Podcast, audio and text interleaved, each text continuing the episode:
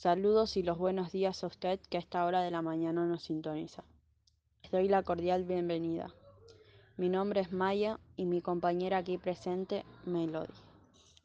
Hola, muy buenos días a todos, espero que se encuentren bien. Les pido que si es la primera vez que nos escuchan, se queden prendidos a M&M, que en unos minutitos volvemos con las noticias más importantes del día.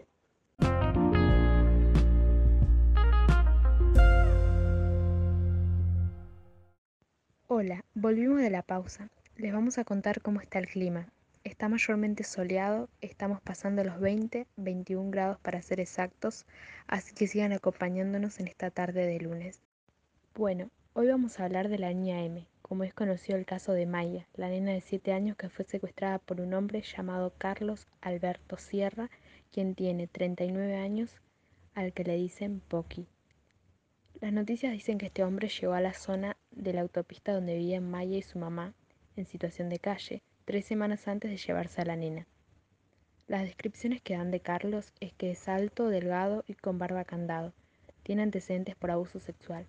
En marzo de 2020 fue acusado de abusar de una nena de cuatro años en Presidente Perón.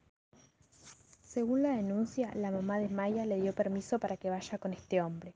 Vamos a citar las palabras que Estela, la mamá, le brindó a la prensa. Yo le permitiera cambiar la bicicleta. Ella se había encariñado con este hombre. Él jugaba siempre con ella delante mío. No sé qué se me dio por darle permiso. Hay cámaras que captan a Maya y a su secuestrador en diferentes lugares a lo largo de los días.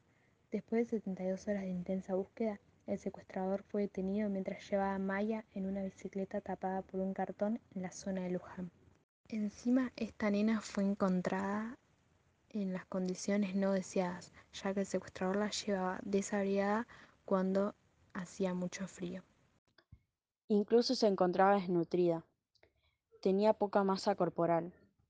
Según aseguran, era usada por su madre como una tarjeta de crédito.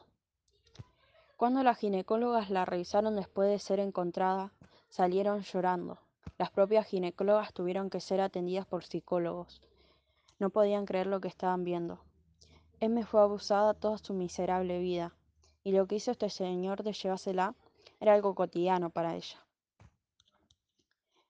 Después de haber permanecido internada en el hospital Garraham, esta nena permaneció en un hogar convivencial, pero regresó junto a su familia. La, ni la niña ahora se encuentra junto a su abuela y una de sus tías, quienes poseen la tenencia legal.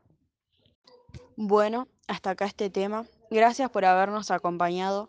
Recuerda, les esperamos mañana a la misma hora y por esta misma radio emisora.